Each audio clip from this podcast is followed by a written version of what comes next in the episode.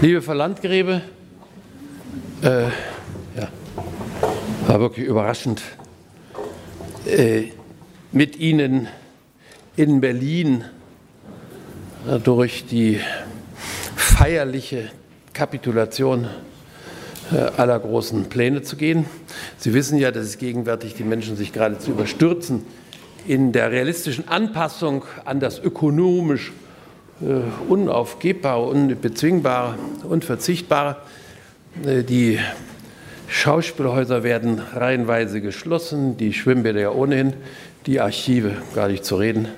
Das ist eine Privataffäre geworden. Mit anderen Worten, die Gesellschaft löst sich in fröhlich konsumeristischer Blödheit selber auf und überlässt auch, ja, wie wir wissen, die Hochschulen inzwischen der Privatindustrie.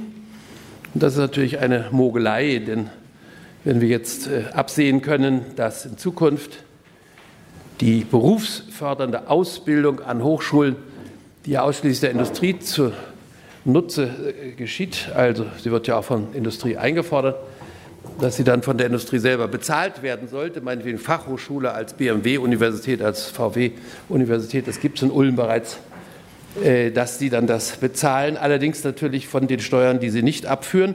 Also insofern ist das wieder, ja, wo man hinguckt, eine einzige Verblendung.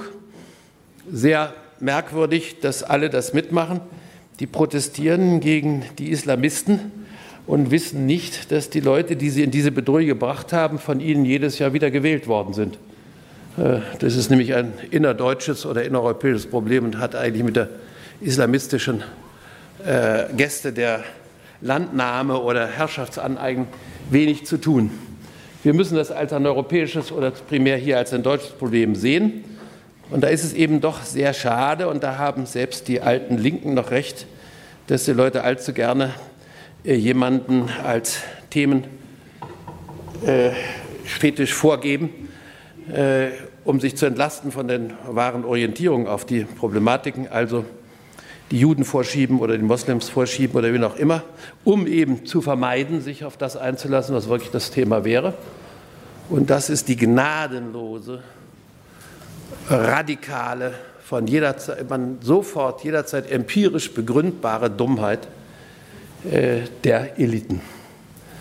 Die Gesellschaften gehen nie daran zugrunde, dass ihre Massen sich erheben und äh, den Eliten auf den Kopf spucken, das Heilige in den Dreck ziehen, sondern es ist immer umgekehrt. Gesellschaften brechen aus der anmaßlichen Reduktion der Eliten auf die Selbstgewissheit, wir können alles, wir haben alles, wir zahlen alles zusammen. Äh, und zwar wirklich mit den Attitüden, die Sie ja gesehen haben. Den Dreck, den wir anrichten, lassen wir euch eh bezahlen. Ja, wir Banker hausen inzwischen genauso weiter wie bisher, die letzten zehn Jahre.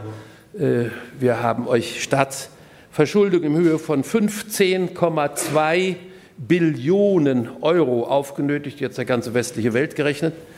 Äh, das ist, hat doch bestens geklappt. Also wozu sollen wir uns in irgendeiner Hinsicht irgendwelchen Anstrengungen unterwerfen und äh, nach historischen Vorgaben zum Beispiel The Rise and Fall of the Roman Empire oder irgendwelche anderen sich anbietenden Vergleichsgesellschaften und ihrer Schicksale an dienen. Es gibt, das kann ich Ihnen verbindlich sagen, in der deutschen Bundesregierung, in deutschen Parlamenten keinen einzigen Menschen, der auf Befragung drei Namen, drei Jahreszahlen, drei Themen drei Ereignisorte zu 1300-jähriger Auseinandersetzung des Islam mit dem europäischen Christentum, das Christentum mit dem Islam zu nennen in der Lage sind, die aber großkotzig über alles Mögliche reden. Und ich habe selber gesehen, kein einziger von denen, die da herumhantieren, die Kanzlerin natürlich allen voraus, hat je einen Koran in der Hand gehabt. Sie haben keine Ahnung. Sie behandeln den Koran, die Bibel ja ohnehin das Grundgesetz Gottes ist ein Wischpapier. Maastricht, was heißt das? Wir haben das verabredet in dem Bewusstsein, dass wir es natürlich brechen werden. Dafür haben ja alle zugestimmt. Die hätten doch, weiß Gott, dem Maastricht-Vertrag gar nicht zugestimmt, wenn wir nicht von vornherein uns gesagt hätten, das brechen wir nach Belieben. Herr Gerhard Schröder hat das ja triumphal zur Geltung gebracht. Ja, was heißt das schon? Wir sind da verpflichtet, Verträge einzuhalten. Das ist was für Dumme, Arme und Idioten.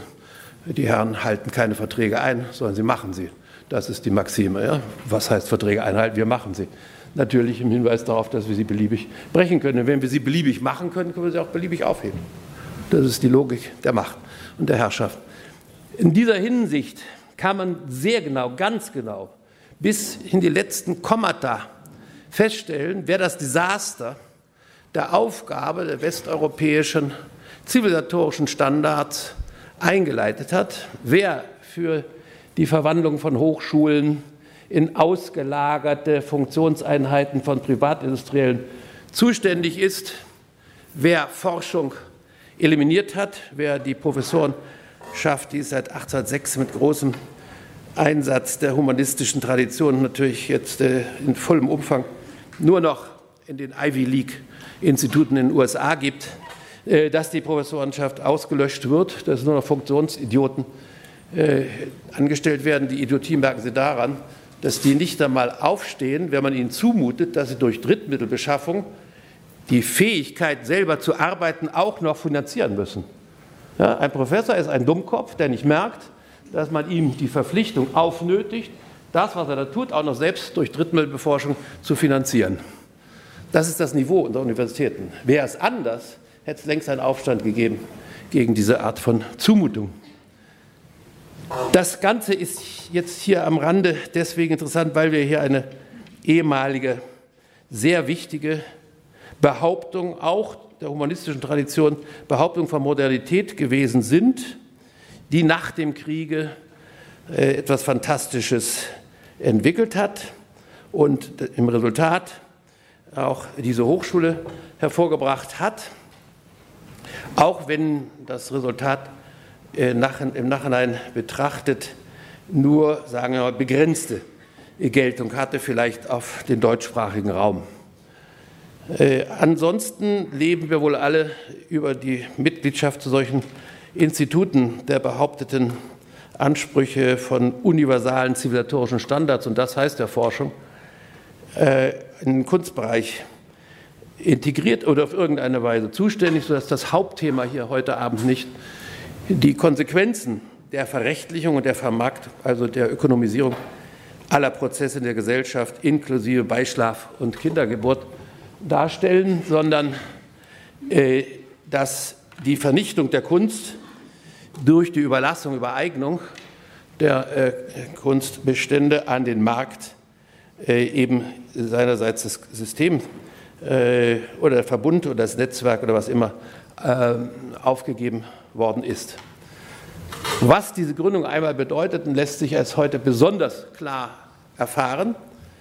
Es war die seit Anfang des 19. Jahrhunderts, eigentlich schon seit Beginn der Entwicklung der Kunst- und Wissenschaftsproblematik, das heißt der Ausgrenzung von zwei neuen Tätertypen, Kunst und Wissenschaftler aus der Kultur, also frei werden von der Legitimation durch den Papst, durch den Papa, durch die Macht, durch den Markt etc. im 14., 15. Jahrhundert, war es die äh, Notwendigkeit, etwas zu begründen als das, was man jenseits dieser permanenten äh, Kulturkonflikte angeheizt durch den Verweis auf religiöse Überzeugungen, was man jenseits dieses sich Aufreibens in Bekenntnis und der Entwicklung von, ich hoffe, dass Sie das bald alle mit verinnerlichen, Erkenntnisekel und von nämlich Bekenntnisekel.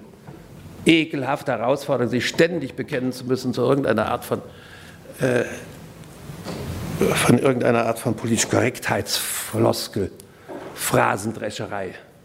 Dass dieses der Bekenntnisekel ein überkommt und das war schon zu Beginn der Institutionalisierung von Kunst und Wissenschaft im, sagen wir, rund um 1400.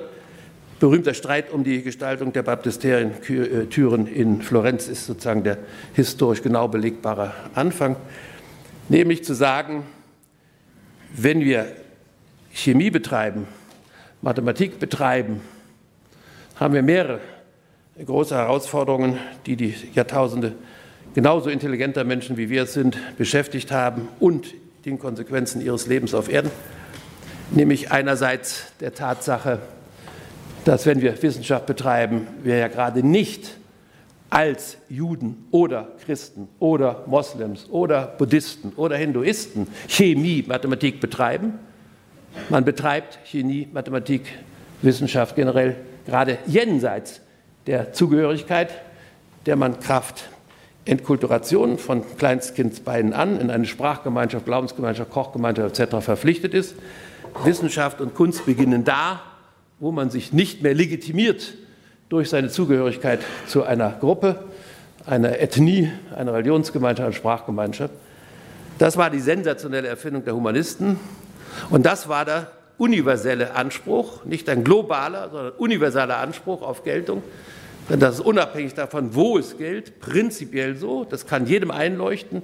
Ich kann nicht verjudete Physik treiben, obwohl Herr Lennart ein Nobelpreisträger für die simpelste Art von Physik, nämlich Statistik, ein Nobelpreisträger den Begriff verjudete Physik erfunden hat. Ich kann nicht als Jude Physik betreiben, ich kann nur als Physiker Physik betreiben, ich kann nicht als Moslem Physik betreiben, sondern nur als Physiker Physik betreiben, etc. Und zweitens, dass das, was ich da treibe, als scheinbar nur der Gehirnaktivität entsprungen, gerade jenseits der Bindung an die natürlichen Voraussetzungen jedes Überlebens, Zugehörigkeit zur Familie, zur Sprachgemeinschaft, Religion etc., unglaubliche Macht über die Menschen hat. Paradebeispiel die Mathematik. Sie ist ja eine Disziplin der bloßen Organisation und des kognitiven Vermögens, Großhirnrinden, Aktionszentren in Kooperation, haben mit der Außenwelt nichts zu tun, sind in sich entwickelte Sätze, aufeinander bezogen, von einer gesetzten Axiomatik, von einem willkürlich gesetzten Ausgangspunkt ausgehen, sind also nichts anderes als das Gedankenperlenspiel, das Glasperlenspiel oder wie man es genannt hat, und hat als Mathematik von Ingenieuren etwa angewendet die größte Mächtigkeit des Einflusses auf das Leben der Menschen. Wieso kann etwas, was diese Leute, die der Wissenschaft und Künstler genannt werden seit 1400, den Begriff gibt es weder bei den Griechen noch bei den Römern noch bei den Hittitern noch bei den Ägyptern, nirgends der ist in 1400 in Europa als wirkliche Sonderleistung der europäischen Entwicklung entstanden. Da gab es Technik, hochstehende Architektur, alles Mögliche, aber es gab keine Künstler und keine Wissenschaftler, nicht mal Protowissenschaft, nicht mal in Griechenland, dass diese Leute die ausschließlich aus dem Vermögen ihres gedanklichen Arbeitens leben, nur mit Verweis auf das gedankliche Arbeiten den größten Einfluss auf die Welt und die Gestaltung der Lebensbedingungen äh, der Menschen haben. Es gibt nichts Mächtigeres, Wirkmächtigeres als das, was diese Hirne spinnen. Eine wörtliche Übersetzung eines Zitats von Petrarca, das natürlich schon 25 Jahre, es starb ja schon 1374, also 25 Jahre vor diesem Streit um die Domtüren zwischen Ghiberti und Brunelleschi in Florenz. Das muss man sich überlegen, was das bedeutet. Die größte Macht ist die gedankliche Arbeit, völlig abgekoppelt von jeder Realität, von jeder Begründung durch Ökonomie oder Verhältnisse der materiell physischen Umgebung und auf der anderen Seite ohne jeden Bezug auf Religionsgemeinschaft, Glaubensgemeinschaft, Kochgemeinschaft, familiäre Strukturen, Gemütlichkeitsbindungen, auch im Beuschschen Sinne der sozialen Plastik. Das heißt ja nichts anderes als Denken in der Universität entwickelt sich im Mief der Kneipen. Der Kneipenmief, das ist der Inbegriff der sozialen Plastik von Joseph Beuys. Und Sie haben gerade mir erzählt, dass hier drüben jetzt auch eine solche Keimzelle der neuen Wissenschaft entstanden ist. Die Studenten übernahmen eine Kneipe, aus der nur noch alte Herren raustorkelten, um jetzt ihrerseits eine soziale Plastik durch Furzen, Rülpsen und entsprechende Äußerungen herzustellen. Wie ist das möglich? Das ist wirklich, das ist die Kernfrage. Wie ist das möglich? Das reines gedankliches Arbeiten, abgekoppelt von jeder materiell-physischen Bedingung, sogar von der Neurophysiologie der Prozesse, die dieses Denken erst ermöglichen, von der Biochemie, Bioelektrik abgelöst und andererseits völlig abgelöst von jeder Erziehung der Leute, von jeder Herkunft der Leute. Der Beweis ist erst spät geführt worden, aber ich kann es Ihnen versichern, man hat Bantus aus dem Busch geholt und in vier Jahren zu technischen äh, Kennern ausgebildet. Nach acht Jahren flogen sie die F-16. Aus dem Busch in die F-16. Acht Jahre. Das heißt, der gesamte Zyklus der Entwicklung der Menschheit auf diesem Niveau ist von einem Buschmann, der nie etwas anderes gesehen hatte als den Busch in Belgisch-Kongo, bemeisterbar. Das sind die wahren Herausforderungen gewesen, nach denen wir unsere heutigen Standardsverluste bemessen müssen. Denn heute gilt, es ist nicht die gedankliche Arbeit, es ist nicht die Freiheit im Sinne der Autonomie, also Unabhängigkeit von Religion, Familie, Partei. Es ist unabhängig vom Zuspruch der Zeitungen, der Zustimmung, der Kritik etc., die die Bedeutung von jemandem äh, darstellt. Es sind nicht die Rechtsverhältnisse, obwohl das immer vorgeschoben wird. Es ist nicht die Ökonomie, obwohl alle glauben, das sei es. Deswegen werden die Universitäten der Firmen nie Erfolg haben. Dort macht man keine Erfindungen. Äh, dort ist man ja nur Funktionär. Bestenfalls kann man Optimierungsleistungen bringen, Erfindungen werden dann nicht gemacht. Das wissen die Herren selber und beuten deswegen die von den Bürgern selbst bezahlten Universitäten für ihre private äh, Nutzungsgeschichte aus. Gegenwärtig ist ein markanter Einschnitt zu bemerken, dass diese 600 Jahre europäische Sonderentwicklung weltweit einmalig in der Entwicklung von Kunst und Wissenschaft, das heißt von Aktivitäten, deren Autorität oder Geltungsansprüche darin bestehen, dass ihre Urheber als Autoren auftreten. Die sagen, Autorität hat man als Autor und sonst nichts. Weder als Papa noch als Papst noch als General noch als Feldmarschall noch als Banker noch als Herrscher über äh, so und so viele Ethnien, sondern als Autor. Autorität durch Autorschaft. Das ist das Wunder gewesen. Alle anderen Autoritäten werden nicht anerkannt. Im Bereich Wissenschaft und Kunst gibt es nur Autorität der Autorschaft, sonst gar nichts. Dass diese 600 Jahre glanzvolle Entwicklung nun durch die Aufnötigung von Verrechtlichungszwängen, von Ökonomisierungszwängen, von politischen Korrektheitsrechtfertigungszwängen, von der Rücksicht auf die mögliche Beleidigung von religiösen Gefühlen durch äh, Aussagen von Autoren aufgehoben werden. Und das erfüllt nach historischen Maßstäben, die wir aus Ägypten oder Sumer, aus zwei Stromler oder Hethiter, aus Ägypten oder Rom kennen, alle Kriterien eines kollektiven Selbstmords. Äh, warum das so ist, das ist äh, mehr oder weniger äh, in zwei oder drei Begründungen zusammengefasst. Überzeugend sind sie alle nicht. Man muss dann schon zurückgreifen auf den lieben Herrn Freud, der eben gesagt hat, es gibt nun eben mal die Logik der Entfaltung von solchen Systemen, die durch Überblähung, durch Überdehnung, durch Erfolg zerstört werden. Und die Maxime heißt, durch Erfolg zerstört. Das westliche Regime der Autorität durch Autorschaft, der Demokratie des Rechtsstaats, der äh, Autonomie von Wissenschaft und Kunst ist durch Umsetzung im globalen statt im universellen kaputt gemacht worden. Statt universelle Geltung durchzusetzen, hat man es globalisiert und noch im letzten Busch zur Geltung gebracht. Und das ist die innere Explosion äh, dieses Regimes. Ich sehe ja gerade verzweifelt, Sie kriegen alle, die was beigeben, soweit Sie sich hier bedienen können, eine Edition von sechs Stunden Action Teaching, die ich bei Caspar König vorgeführt habe, über die Geschichte dessen, was wir so hier erzählen. Einer steht auf, einer erzählt was, einer lenkt ein Schiff, einer läuft voraus, einer weist voraus, einer, ja. Sie kennen die berühmte Frage, warum geht der Wegweiser nicht den Weg, den er selber anzeigt? Also die Geschichte der Navigatoren, Radikatoren und Moderatoren. Installation eines Theoriegeländes, das war damals in äh, Frankfurter Portikus. Und zwar im Hinblick auf das, was heute wirklich höchst aktuell ist, dass die einzigen, die diese Zusammenhänge, die ich Ihnen jetzt hier kurz referiere, ganz klar wussten und ganz genau äh, durchgearbeitet haben, waren die Physiker, zum Beispiel um Fermi. Der Fermi hat dieses berühmte Initialprogramm der modernen Moderne, also der Informations- technologischen Revolution, eigentlich auch wieder der Mathematik, entsendet. Das hieß, The Italian Navigator has landed. Und die ganze Welt hat gerätselt, was ist denn das? Der Mann, der es fertiggebracht hat, zum ersten Mal in Chicago die kontrollierte äh, Kettenreaktion auszulösen schickt über dieses Ereignis ein so apokryphes Telegramm und keiner weiß, was sollte das eigentlich heißen. Wir haben es entschlüsselt. Das ist die Geschichte der Entschlüsselung dieses Fermi-Telegramms im Hinblick auf die heutige Bedeutung, die ein Kern ja nichts anderes heißt als die Italian Navigator, war der Navigator, der auf Griechisch Kybernes heißt. Und von diesem Kybernes Palinurus, dem ersten historisch bekannten Steuermann der Weltgeschichte, der die Flotte des Aeneas von Troja nach Süditalien führte, äh, ist der Begriff der Kybernetik abgeleitet. Das heißt, die Kybernetiker als Humanisten waren so intelligent, wie der ganze Rest der Gesellschaft es eben nicht mehr gewesen ist. Leute wie Fermi wussten das aus Instinkt und Bildung heraus. Sie wussten, was die Bedeutung dieser Art von Anknüpfung an antike Traditionen darstellt.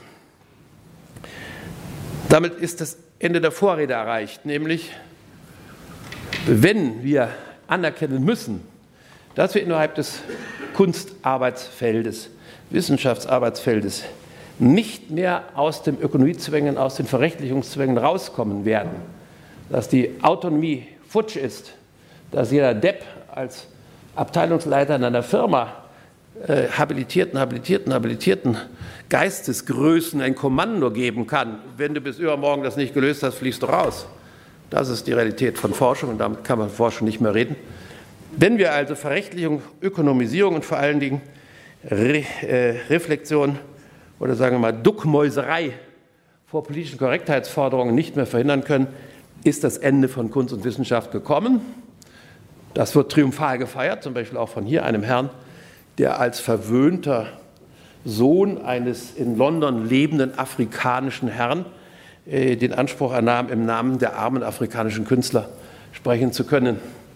Äh, also von Leuten, die nicht wissen, welche Voraussetzungen dafür überhaupt gelten müssen, dass so etwas wie ein Begriff des Künstlers oder Wissenschaftlers als Tätertypen der Moderne entstehen kann, die keine Ahnung haben von den theologischen Voraussetzungen, äh, die etwa in der Unmittelbarkeit des Einzelnen zu Gott, die für die demokratiegeschichtliche Orientierung auf das Recht jedes Einzelnen äh, zur äh, Wahl, zur Äußerung seiner Stimme zumindest im Gestalt des Wählens gehen kann, wenn all diese Voraussetzungen ganz erfüllt sind, wie in China, wie in Indien, wie in Pakistan, wie in ganz Afrika, dann kann es da keine Kunst und keine Wissenschaft geben. Das ist Lug und Trug. Man hat den Leuten das aufgenötigt.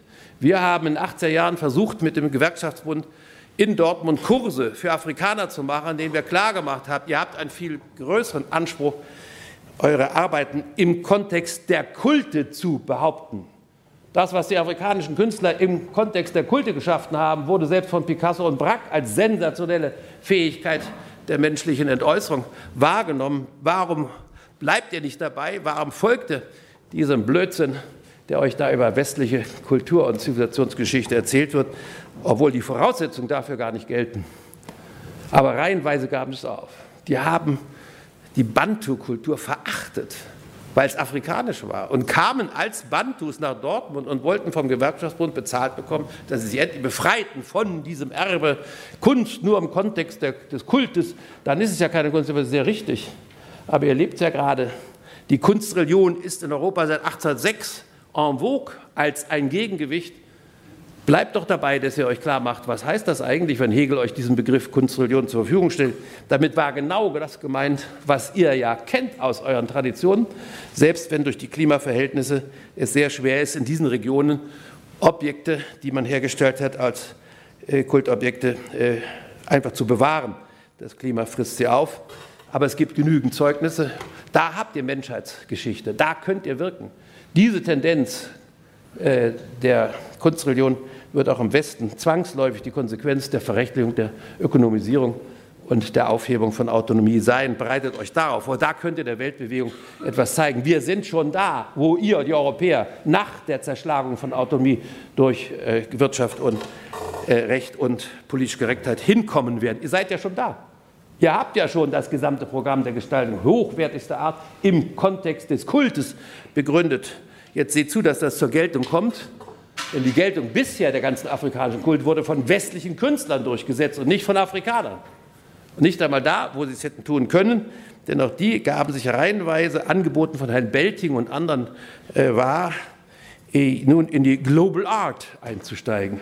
Obwohl es ein reiner Irrsinn ist. Das heißt, eine Verschaukelung, eigentlich eine Verhöhnung aller der Kulturen, die wirklich im Kontext ihrer historischen Erbindungen, vornehmlich sozialer, religiöser Art, Grandioses geleistet haben und den man jetzt aufschwätzte, sie sollten ohne Voraussetzung dafür sich den westlichen Modellen anschließen. Das Scheitern ist ja eklatant.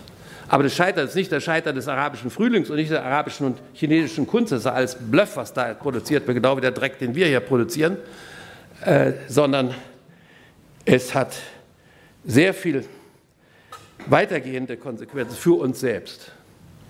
Das heißt, die wir uns als Herren der Welt mit Gestus, wir zeigen euch, Demokratie, Rechtsstaat, das ist nur eine Frage der globalen Durchsetzung, da braucht man nichts, das macht man mit einem kleinen Bekenntnis zu Recht und Ordnung, ja, zwangsläufig auch vom Brandenburger Tor und sagt dann, fromme Lüge ist ja erlaubt, Pia Fraus, ein altes Motiv der katholischen Theologie.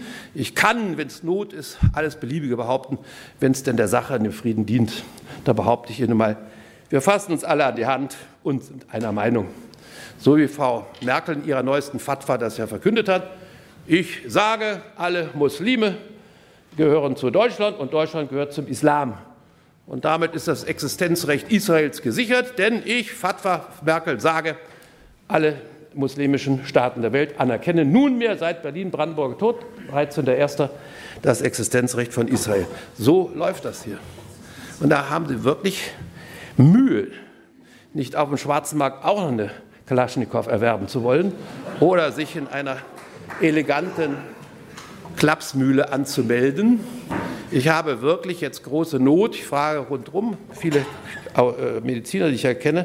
Ich habe ja früher selber in der Psychiatrie gearbeitet, äh, die ich kenne, um zu sagen, wo wäre unser Einzelnen gut aufgehoben.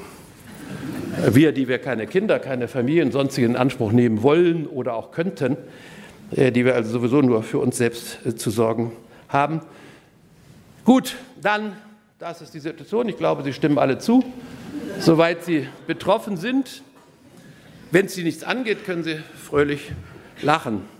Aber ob Sie nun zustimmen oder nicht, Sie werden trotzdem eingeholt von dieser Voraussetzung. Das heißt nämlich der totalen Zerstörung durch Erfolg.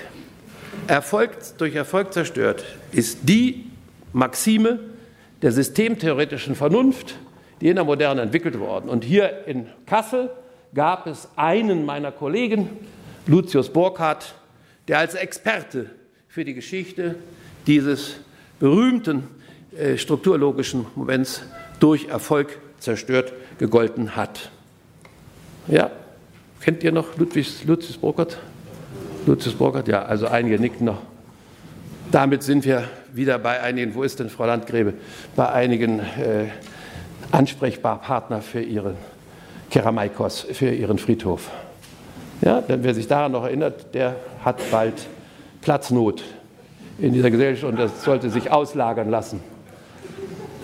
Ich sage deswegen Karamaikos, weil das wirklich für mich einer der wenigen hoffnungsgebenden Momente war, als ich jetzt hier in Kassel mich umtrieb und daran dachte, dass ja, ich hoffe ernsthaft, der Herr Cimcek das Programm Athen ausgegeben hat und damit eben nicht gemeint ist, nun zeigen wir denen auch mal, wie man es macht. Ja, da liegt alles da nieder, die können ja nicht und jetzt kommen wir und zeigen mal, wie funktioniert denn das Kunstsystem? Wie macht man denn Ausstellungen? Wie ist man denn erfolgreich international? Sondern ganz im Gegenteil, zu sagen, was wir hier sind. Beispielsweise Architektur des Fridericianums, beispielsweise Architekturen äh, aus den äh, Traditionen der fürstlichen Selbstvergewisserung in Stadt und Land, so wie sie als Park angelegt sind, als Schlossbauten existieren, zeigen ja nichts anderes, als dass wir von Athen gelernt haben. Das heißt, was wir sind, ist ja das, was wir von Athen gelernt haben. Zwar nicht im Hinblick auf Künstler sein, Wissenschaftler sein, es gab es im alten Griechenland nicht. Da gab es Techniker, grandiose Techniker. Was man wusste, war eine Technik, aber keine Kunstfertigkeiten im Sinne des künstlerischen Schaffens. Dass wir also nun tatsächlich in eröffnender Weise geradezu euphorisieren. Ich war heute den ganzen Tag euphorisiert, in Kassel herumlaufen und sagen, ja, das ist ein sinnvolles Konzept für eine Dokumenta. Nämlich die wechselseitige Überblendung von Athen und Kassel oder vielmehr von Akropolis und dem inneren Kern von Kassel, der historisch gerechtfertigt ist, der systematisch gerechtfertigt ist und der in vieler Hinsicht gerade durch die Unterscheidung von Kunst und Wissenschaft gegenüber der Tätigkeit der Philosophen und Techniker, der Staatsmänner, der Polizeiangestellten oder wie auch immer äh, beleuchtet würde. Zum Beispiel, wenn dieser Herr Cimcek, ich würde fast immer sagen Zimtzum, aber äh, der ist kein Jude, oder ist er Jude? Nein.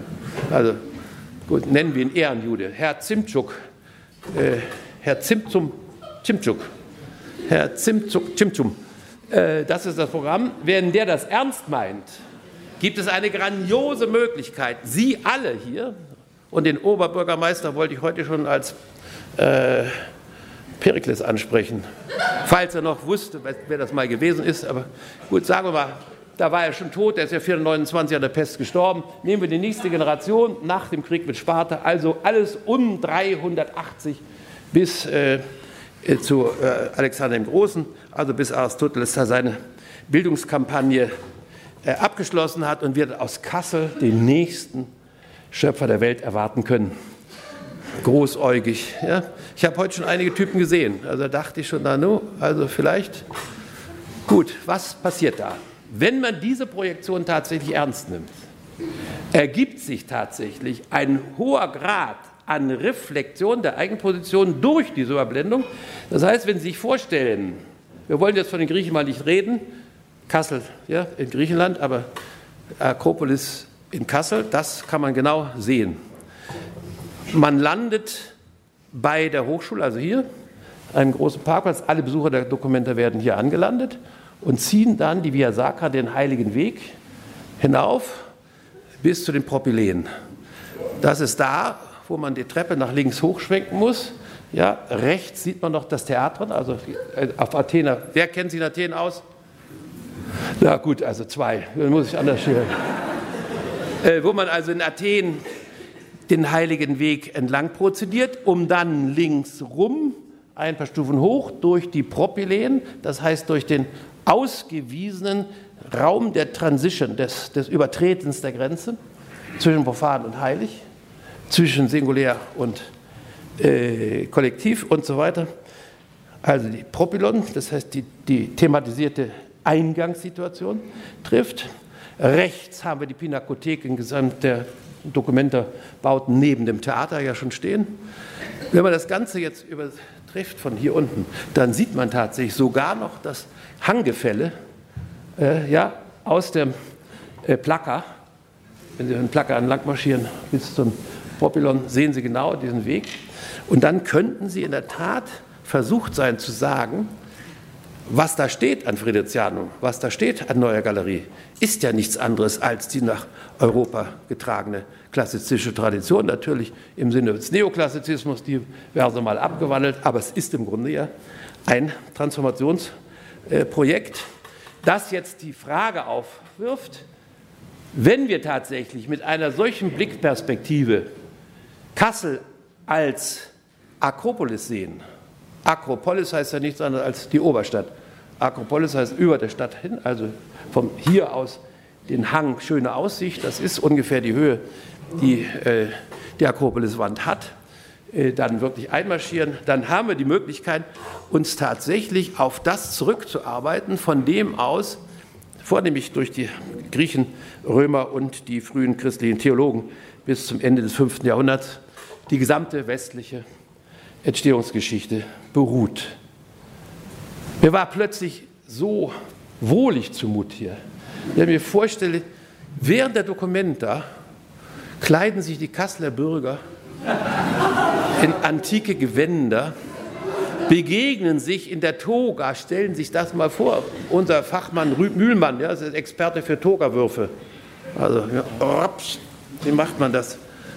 Herr Mühlmann gibt Kurse für ganze Bevölkerungs- Viertel eingekleidet in die Rolle des Begründers der Demokratie, der Zivilisation, der Vereinbarung der Menschen auf der Ebene ihrer Menschlichkeit und demonstrieren das während dieser vier Monate Dokumente hier in Kassel. Kassel verwandelt sich tatsächlich in die Polis, das heißt in das wirkliche Einheitsgefühl der Bürgerschaft, sodass jeder selbst Repräsentant der gesamten Bürgerschaft wird.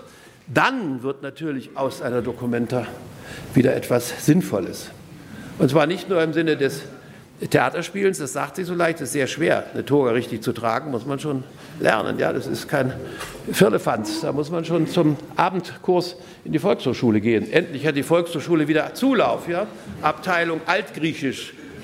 Also ich könnte da sofort einsteigen mit Kursen. Ich bin da sehr bewandert und kann dann äh, hier wahrscheinlich so Eintrittsmaß 20 Euro pro Abend äh, daraus äh, eine Liebhaberprofession bezahlen, nämlich das Bewusstsein für die eigentliche Grundlage unseres gesamten kulturellen Selbstverständnisses zu wissen, dass wir ja gar nicht aus der Zukunft leben, wie wir immer alle behaupten, sondern das wäre ja der Hokuspokus. Wer kann schon was über die Zukunft sagen? Ich bin Professor für Prophetie. Ich bitte das mit Respekt zur Kenntnis zu nehmen. Ich weiß, wovon ich rede. Und mit uns nimmt es kein IFO-Institut und kein Rat der Weisen auf. Die alttestamentalen Propheten sind besser als alle statistikbasierten. Also, dass man ja weiß, wir leben nicht aus der Zukunft, sondern wir leben aus der bestimmbaren Größe Zukunft, die wir kennen. Und die heißt Geschichte.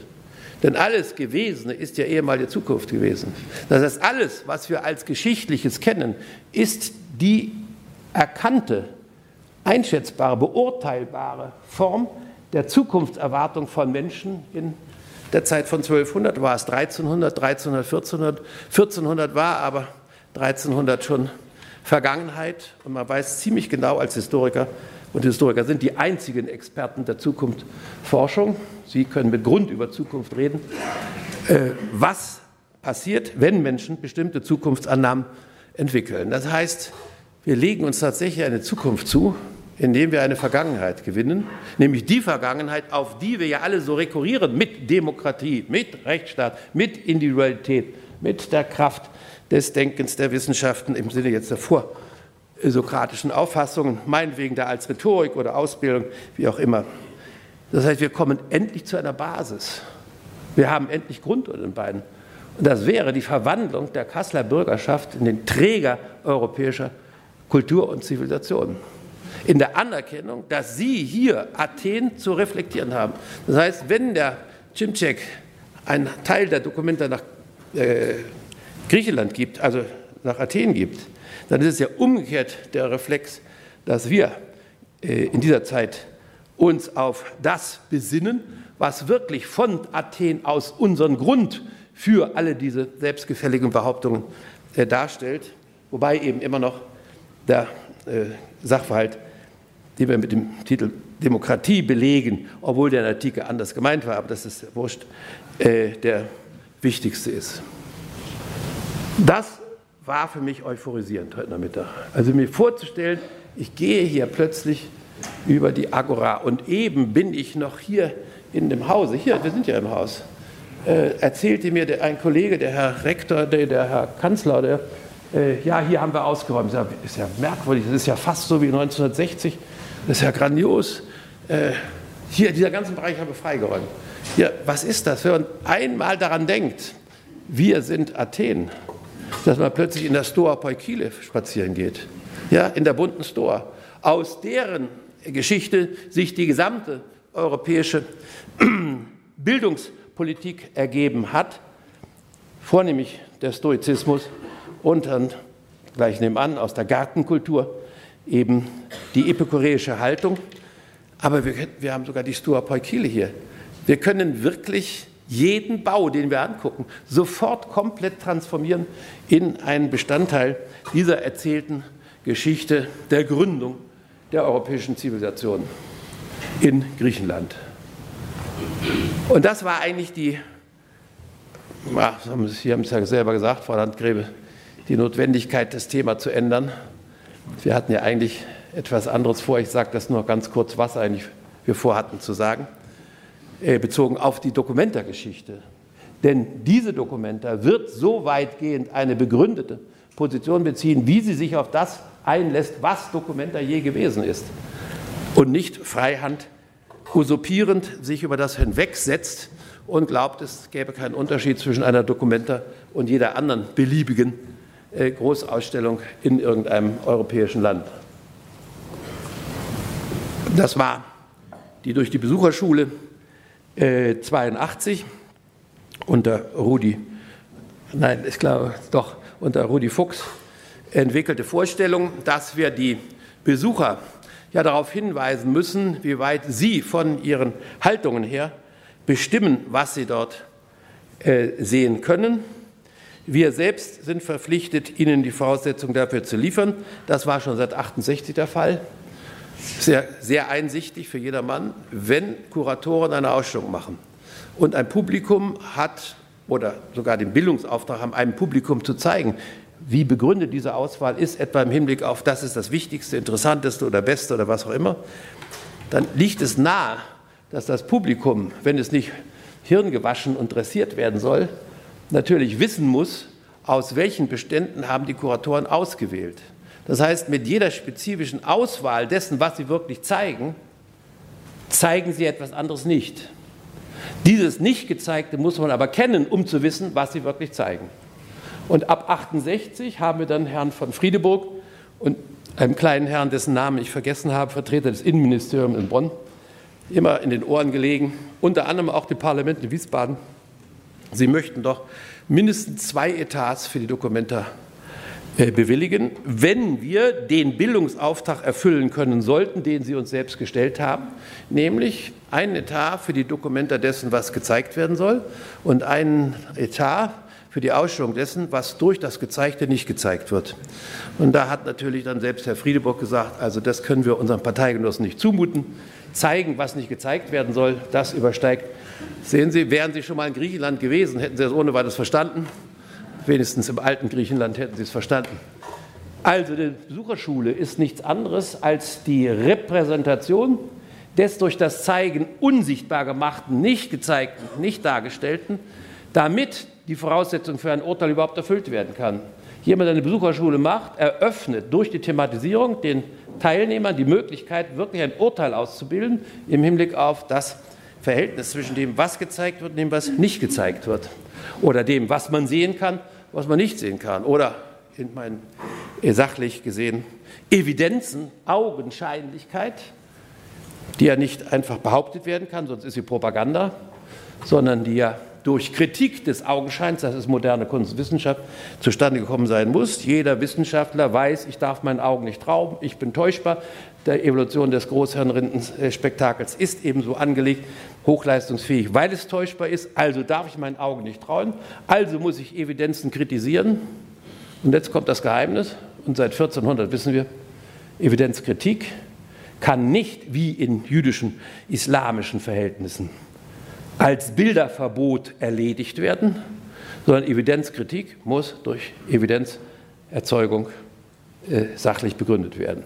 Die Kunst ist in diesem weltgeschichtlich einmaligen Arbeiten Autorität durch Autorschaft, äh, Autonomie etc. dadurch notwendig geworden, weil man zeigen musste, wie die Kritik am Augenschein selber durch Augenscheinlichkeit erst begründet werden kann. Also heißt das seit 1400, die spezifische Auffassung von bildender Kunst im Unterschied zum jüdischen und äh, islamischen Bilderverbot ist, ein Bilderverbot lässt sich nur durch Bilder machen erfüllen. Das hatten die bis heute nicht kapiert. Erst durch Bilder machen. Denn wem soll ich ein Bilderverbot geben? Doch nur dem, der Bilder macht, sonst hat es doch gar keinen Sinn. Also muss man sich überlegen, wie man durch Bilder machen ein Bilderverbot ausspricht. Und ich habe es als junger Mann in den USA noch erlebt, wie unter Roscoe Motherwell Judd und den fünf großen, damals sogenannten abstrakten Expressionismus zum ersten Mal eine jüdische Intelligenz, das waren alles Menschen aus jüdischen Kontexten, es gelungen ist, Roscoe als leuchtendes Beispiel, das heute jeder kennt, wie man das Verbot oder Gebot, du sollst dir kein Bildnis Gottes machen, als Bild erfüllt. Ein Roscoe ist nichts anderes als das gemalte Bilderverbot. Das ist das richtige Verständnis. Da holte tatsächlich diese europäische Kunstgeschichte Evidenz.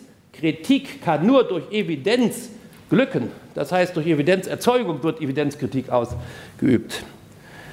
Und das hatte natürlich grandiose Folgen, etwa für das Verhältnis von Bild und Begriff in den Wissenschaften.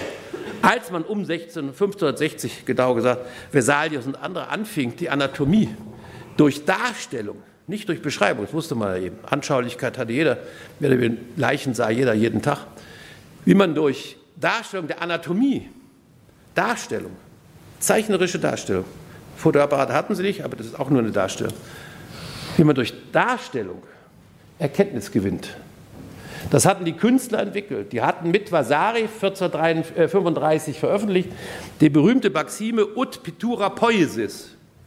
Ut Pittura. Auch das Darstellen, Pittura nicht nur Malerei, sondern das Darstellen ist Poesis, ist Erkenntnis. Schon die Art, wie ich etwas darstelle als Thema, ist Form der Erkenntnisdurcharbeitung. Äh, das heißt, Ut Pittura Poesis heißt, Darstellung wird schon zur Form der Erkenntnis.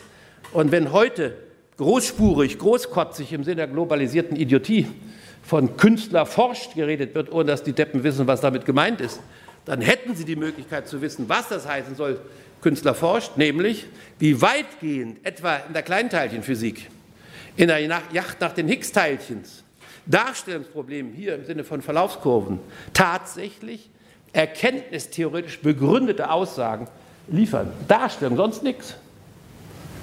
Da hätten wir viel zu tun, um zu sehen, nicht nur im Sinne der Ideologiekritik, wie weitgehend wir heute die Darstellung schon als die komplette Erkenntnisarbeit auslegen wollen.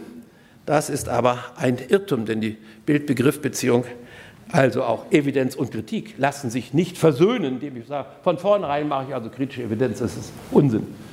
Beides muss auf gleiche Weise durchgearbeitet werden.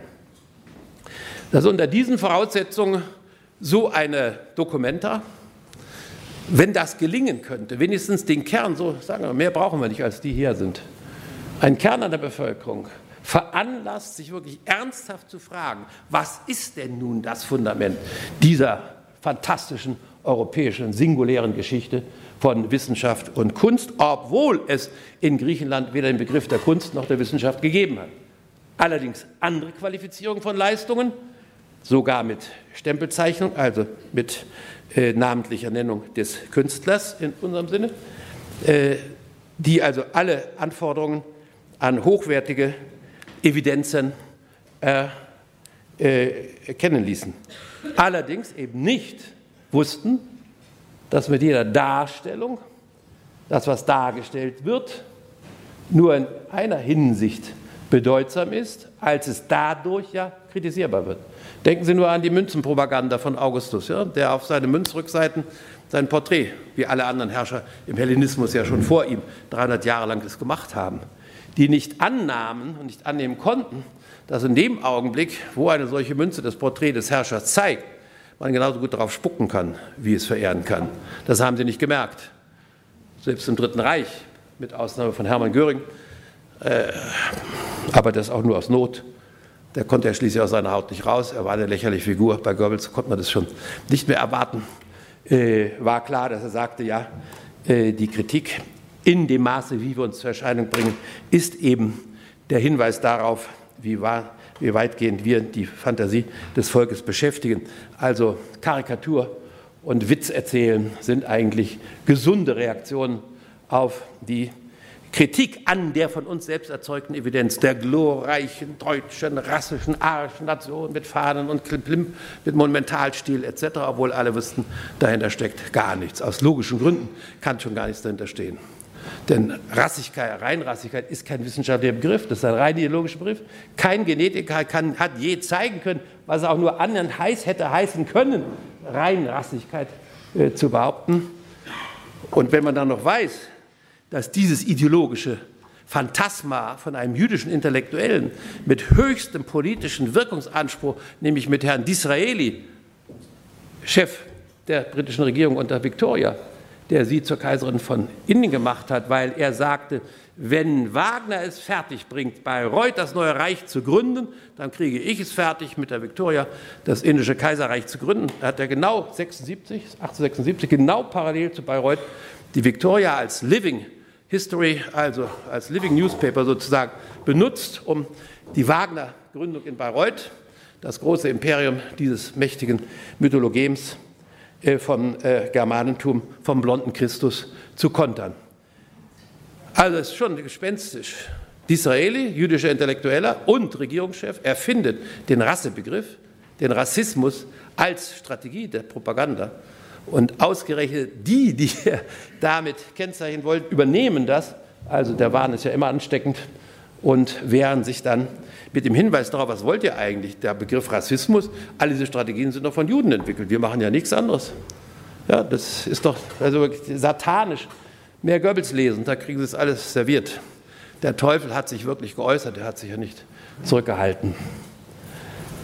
Wenn also es möglich wäre, einen solchen kleinen Kreis von wirklichen äh, Bürgern von Kassel zu sagen, wir stehen dafür, dass wir während dieser fünf Monate Dokumenta tatsächlich demonstrativ im Hinblick auf die Artikulation der Propyläen, auf die Via Sacra Prozession mit allen Gästen, auf die Propyläen, auf die Pinakothek, auf Neue Galerie als Glyptothek, auf den Tempel.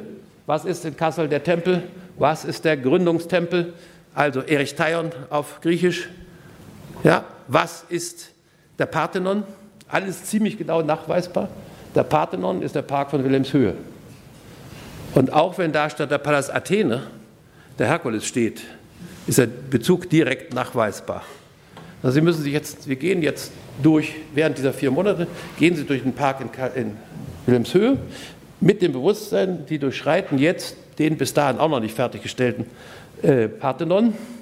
Sie können ihn aus Büchern kennenlernen und wissen, was eigentlich gemeint war. Äh, andererseits mit dem Erich Theion. Im Erich Theion war ja der alte Olivenbaum, also der Gründungslegende nach, äh, konserviert. Die äh, Karyatiden, also die diesen Weltbau tragenden Frauen, das ist bis heute so, sind die Repräsentanten des Prinzips des Lebendgeben, Zoographos. Zoon ist das Lebewesen, Graphen heißt Gestalten, Gestalten, also Leben geben. Wer kann Leben geben? Frauen. Oder natürlich weibliche Tiere, ist klar. Aber im äh, anthropologischen Sinn, also Frauen und Götter. Nur kannten die Griechen gar keine Götter, die Leben geben, also nicht wie bei uns, die Weltschöpfer und bei den Juden die Welt schöpfen durch Gott, sondern sie kannten nur Funktionslogiken, das, was wir heute Naturgesetze kennen. Da kommt das Schöpfen im Sinne dieses aus der freien Lameng, aus dem Nichts, was vorzaubern gar nicht vor. Da entwickelt sich alles aus Notwendigkeiten, wie der Fötus sich unter der Notwendigkeit der Befruchtung und so weiter der Bedingungen entwickelt, bis schließlich ein lebensfähiges Kind geboren wird. Zoographos.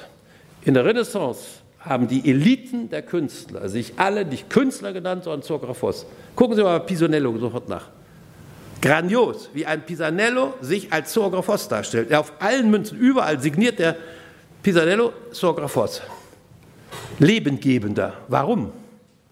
Weil man in der Zeit der Sophisten, deswegen hat Platon ja so gewettert gegen die Sophisten, entdeckt hat, wie man Leben gibt als Mann, der per se nicht Leben geben kann, also nicht gebären kann. Wie kann es? Er bearbeitet die Welt etwa als Skulptur, als Architektur, als Wandgemälde, setzt jemand davor und beobachtet dessen Reaktionen. Das heißt, er gibt einen Appell an die Wahrnehmung so ab, dass der Betrachter reagiert. Und wenn der reagiert, dann wird lateinisch seine Anima, seine Seele in Gang gesetzt. Er ist zornig, er ist wütend, so wie die Kasseler Bürgerschaft. Ja. Also sind ja alle animiert von dem großen Phallus von Christo, 1968, ja, da waren sie alle noch wirklich richtig drin. Schweinerei, hier kann doch nur richtige Zeugung, das ist unsere Sache und nicht Herrn Christus. Ja, das war das griechische Prinzip. Also kann doch nur durch die Beseelung des Betrachters der Beweis für die lebengebende Kraft der Künstler sein. Das heißt, sie sind angewiesen auf die Reaktion, die der Betrachter seid, denn das, was sie machen, ist totes Material. Leinwand mit Dreck drauf heißt Rembrandt unter bestimmten Bedingungen. Aber wie man darauf reagiert, das ist die animistische Kraft, das ist die Beseelungskraft, das ist eigentlich die Wirkkraft dieses Verhaltens. Und die Künstler haben dann ab 1435er Jahre damit bei den Fürsten und anderen äh, wirklich radikal, auch bei den Bürgern, äh, Propaganda gemacht. Sagt, wenn ihr nicht wenn ihr nicht aufhört, uns zu kuinieren, wenn uns die Freiheit nicht zugesteht, auch als Familiares war man ja frei, also als Mitglied der, äh, der Familie am Hofe, äh, dann zeigen wir euch, was wir für eine Wirkmacht haben, um die Chompi, um die Wollweber, mal im Sinne dieser animistischen Belebtheit durch ihre Tätigkeit als äh, Leute, die auf, mit Farben arbeiten, äh, reagieren zu lassen. Und dann habt ihr einen Aufstand in der Stadt.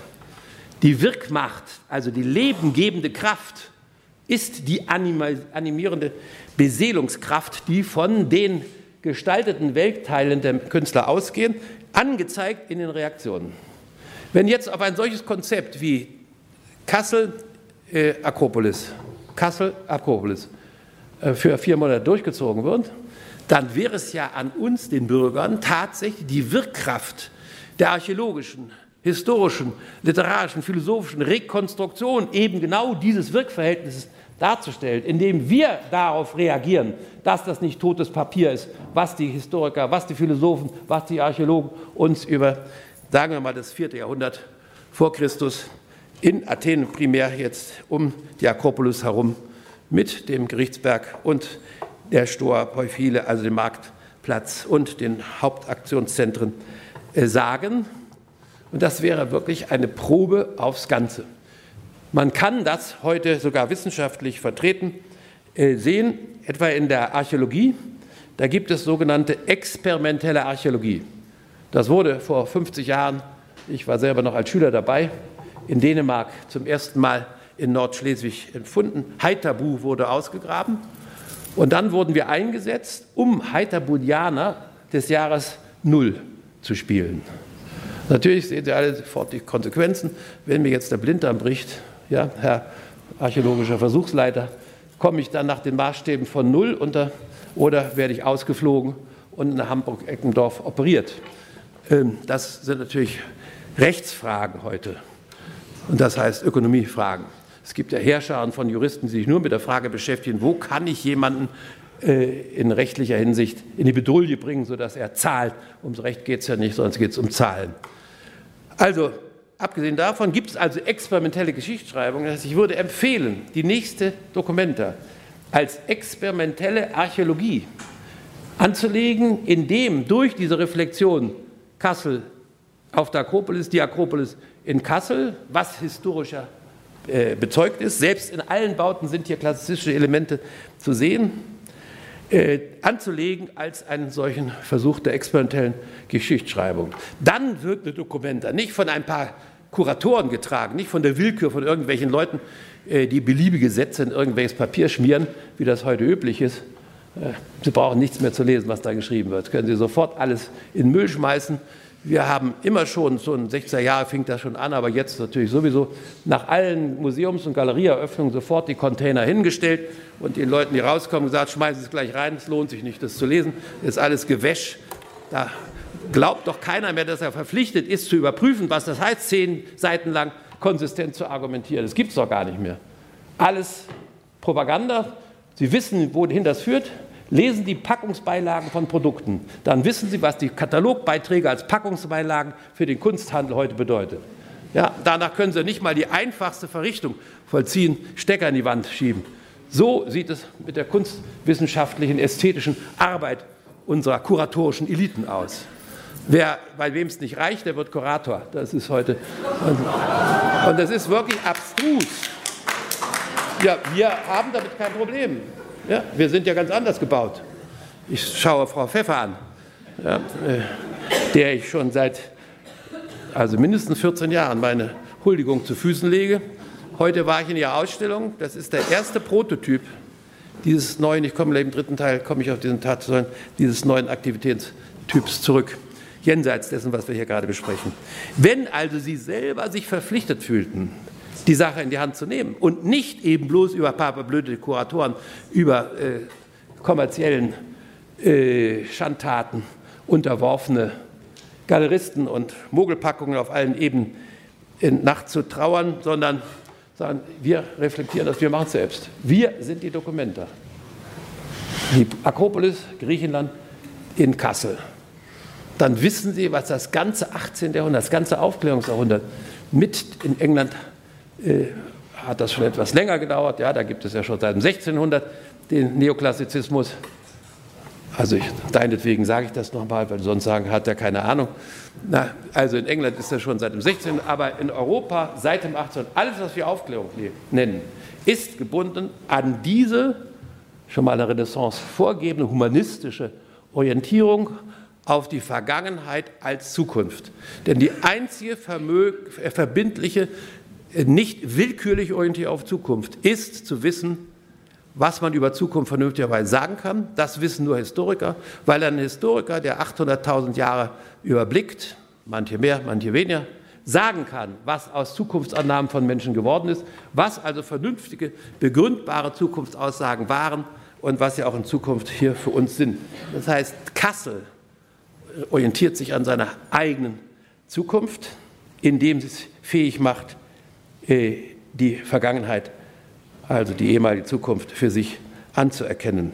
Im Sinne dieser Aufklärertradition, das ist nichts anderes als der Klassizismus selber. Nun, wenn man es vergeblich sagen würde, und ich ahne natürlich, dass das vielleicht vergeblich ist, und am Ende stehe ich hier mit 20 stundenweise engagierte Figuren herum, äh, mache mich lächerlich als Togaträger, aber ich werde das behaupten, ich werde das durchziehen. Der Prophet kommt in die Stadt und wird sie Mores lernen. Dann können wir immerhin auch in Kassel schon erkennen, wohin der Weg führt, wenn wir endlich den Mut haben, anzuerkennen, was jetzt der Fall ist. Wenn die Ökonomisierung unaufhaltsam ist, wenn die Ökonomisierung das gesamte System Kunst zerstört hat, wenn im Kunstmarkt höchstens ein Prozent, wenn wir ganz großzügig sind mit allen Sekundärphänomenen, Professoren für Kunst zugerechnet, sind es vier Prozent der Menschen, die sich auf dieses Arbeitsfeld einlassen. Wenn nur vier Prozent, und das ist wirklich ganz großartig gerechnet, von dem leben können, was durch Ökonomisierung der Tätigkeit im Kunstfeld erreicht wird, mehr nicht, was machen die 96 andere? Erste Antwort, die Hochschulen stellen sich um auf Ausbildungsstätten im Sinne der Politik. Leute gelten so lange nicht als arbeitslos, wie sie in einer Hochschule studieren. Ob sie das 18, 20 Jahren ist völlig wurscht. Hauptsache, sie kommen nicht in die Arbeitslosenstatistik. Zweitens, äh, sie werden äh, am Ende sehr gut wirtschaftlich äh, hantierbar als Insassen von Psychiatrie, vielleicht auch als Terroristen. Das ist ein unheimliches Geschäft.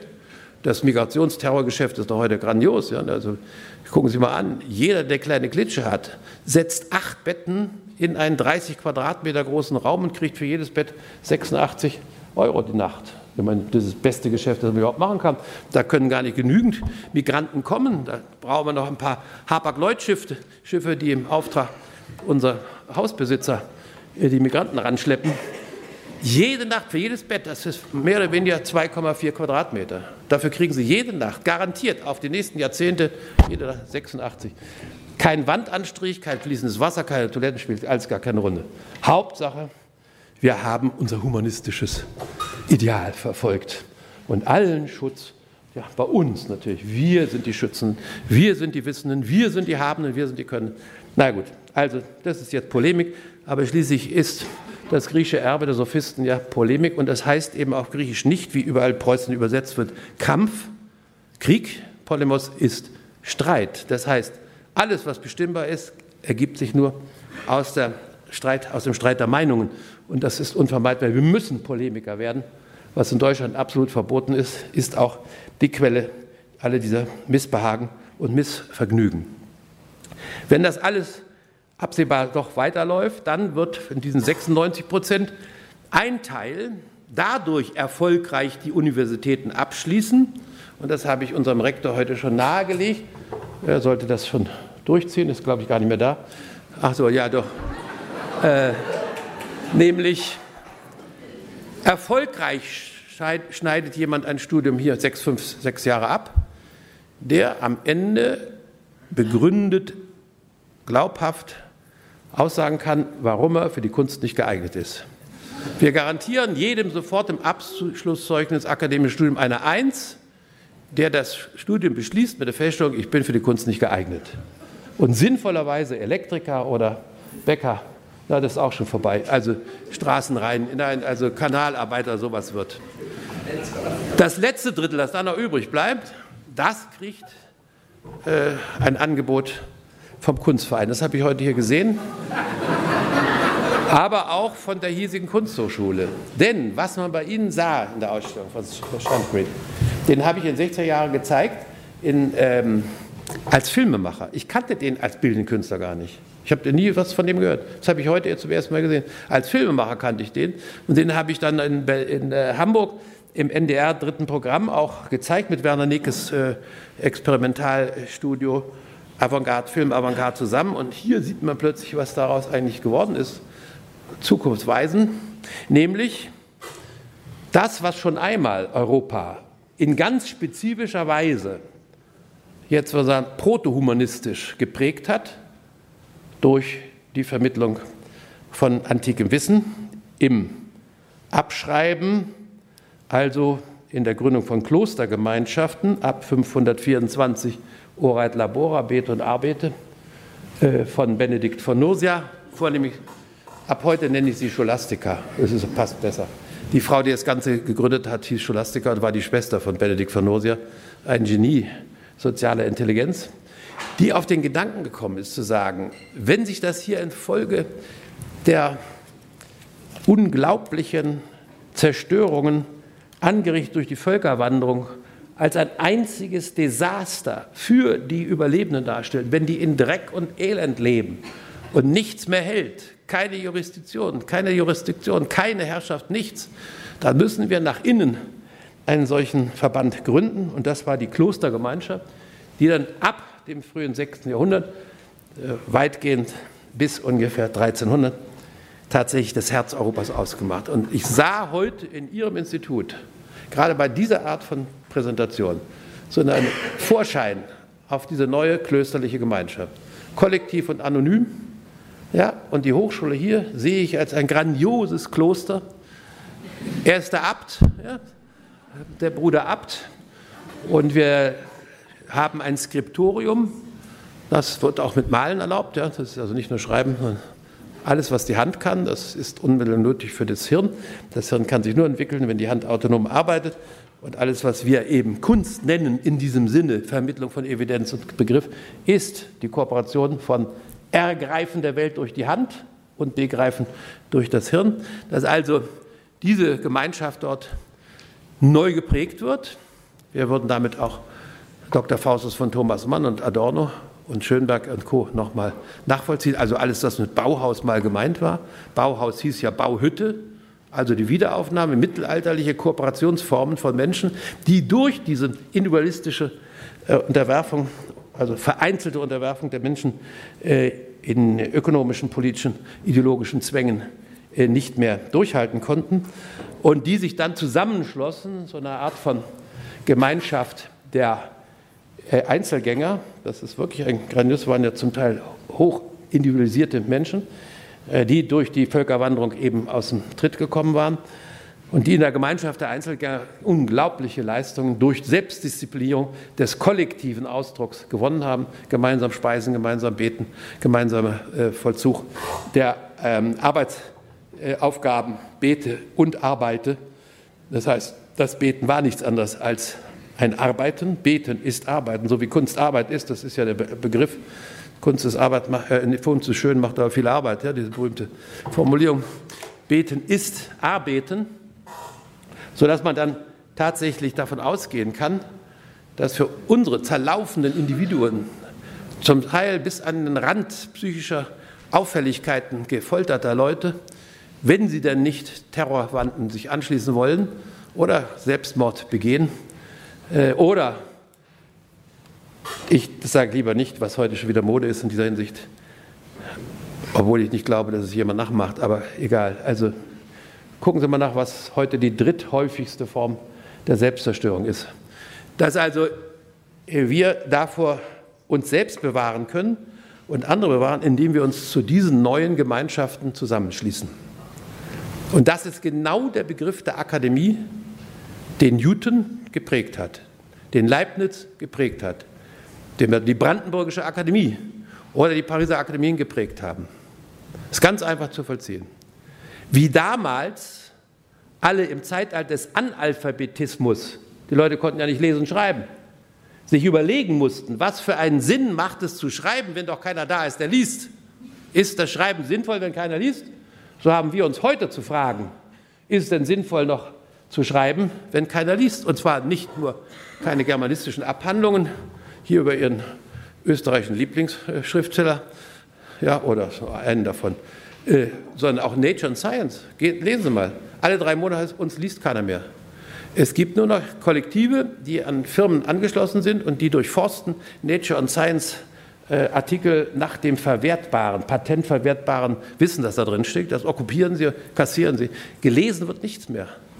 Das heißt, wenn selbst Naturwissenschaftler, die ja nur zwölf Seiten bis höchstens 14 Seiten zustande bringen, Gott sei Dank, selbst die lesen, bei uns 140 Seiten, ein kleines, äh, was, wie nennt man das heute, Bachelor-Examen, ja? lächerlich sowas. Wer ein Bachelor nicht auf zwölf Seiten hinkriegt, hat sowieso nichts geleistet. Also ist alles Quatsch. Aber wenn das unter diesen Voraussetzungen wieder so ist, dass wir uns fragen müssen, wozu arbeiten wir denn als Schriftsteller, wenn keiner liest? Als Komponist, wenn bis heute immer noch nach 100 Jahren Schönberg Neutöner Musik immer noch kalte Scheiße, selber Blödsinn, geht ja keiner hin, will keiner hören. Immer das Gleiche. Und die Argumente im Hinblick auf bildende künstlerische Äußerungen immer die gleichen sind. Es ist zum Kotzen. Dieselben Sätze, dieselben Worte, dieselben Unsinn. Immer wieder, seit 100 Jahren. Äh, Herr Zielinski hat die alle aufgelistet. Da können Sie es mal nachvollziehen, Hartmut Zielinski. Äh, dann fragen Sie sich, was hat es denn dann für einen Sinn zu schreiben, zu malen, zu komponieren? Und da kommt die Antwort, die damals gegeben wurde, in Zeiten, als nur Analphabeten da waren und keiner lesen konnte, wie heute, als nur noch Analphabeten da sind, die nur noch ihre Intentionalgästen oder Kulturgästen vollziehen. Die bekannteste Kulturgästung ist die Wischbewegung, ja? Scroll, Scrollbewegung ist inzwischen die stell vor eine Kultur, die alles gesamte Ritual, liturgische Gästenrepertoire reduziert hat auf drei Grundgästen. Scrollen, ja, und dann das alles. Daraus besteht unsere Kultur heute. Mehr ist nicht. Und wenn sie schon sowas machen, dann gucken die Leute tatsächlich auf den, auf den Finger und sagen, ach, will der uns seine dreckigen Fingernägel zeigen? Wie die Hunde, die gucken ja auch auf die Hand, die zeigt doch nicht darauf, dass man wohin zeigt. Also wenn das so ist, was ist dann die Lösung? Und da haben Newton und Leibniz alle um 1650 herum dieselbe Antwort gegeben. Ist doch ganz logisch. Wenn ich schreibe, um gelesen werden zu wollen, muss ich als Schreiber zum Leser werden. Das heißt, ich selbst erfülle als Schreibender die Bedingung der Möglichkeit des Schreibens als Leser. Das heißt, ich schließe mich im Kloster von Frau Pfeffer zusammen mit 100 Mann. Jeder schreibt eine Seite, dann hat jeder 99 Seiten zu lesen, bevor seine eigene einmal von allen gelesen wurde. Das ist akademischer Geist. Das ist der Sinn dieser Art von Zusammenschluss, kollektiv und anonym, in dem sich dann aber auch die jeweils besondere Art der Orientierung auf das, was abweicht, was bisher so nicht behandelbar ist, was verstörend ist, zum Beispiel, dass jemand in einer Schrift schreibt, die niemand kennt und dann erst eine Sekundärarbeit stattfinden muss, etc., sehr einsichtig. Das heißt, wir müssen lernen, wenn wir Forderungen erheben, sie selbst im Hinblick auf die Erfüllung unserer Forderung zu erfüllen. Wer heute malt, braucht nichts zu können, außer er muss wissen, was andere gemalt haben. Die beste Erziehung vom Maler ist, sieh an, was andere gemalt haben. Daraus lernst du am meisten. Das ist die Schule. Und nicht, dass dir irgendjemand erzählt, hier ein bisschen linke Ecke oben schwarz malen. Ja? Das äh, hat nun wirklich keinen großen Nährwert. Das ist einmal ein Witz und dann ist er verpufft.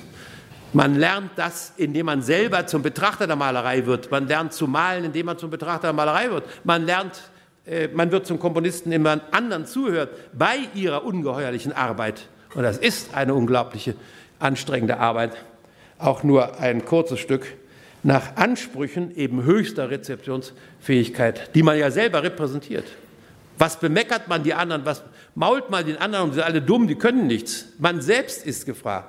Das Rezeptionsniveau wird durch Literatur wird von den Schriftstellern vorgegeben, nicht von den Leserpack.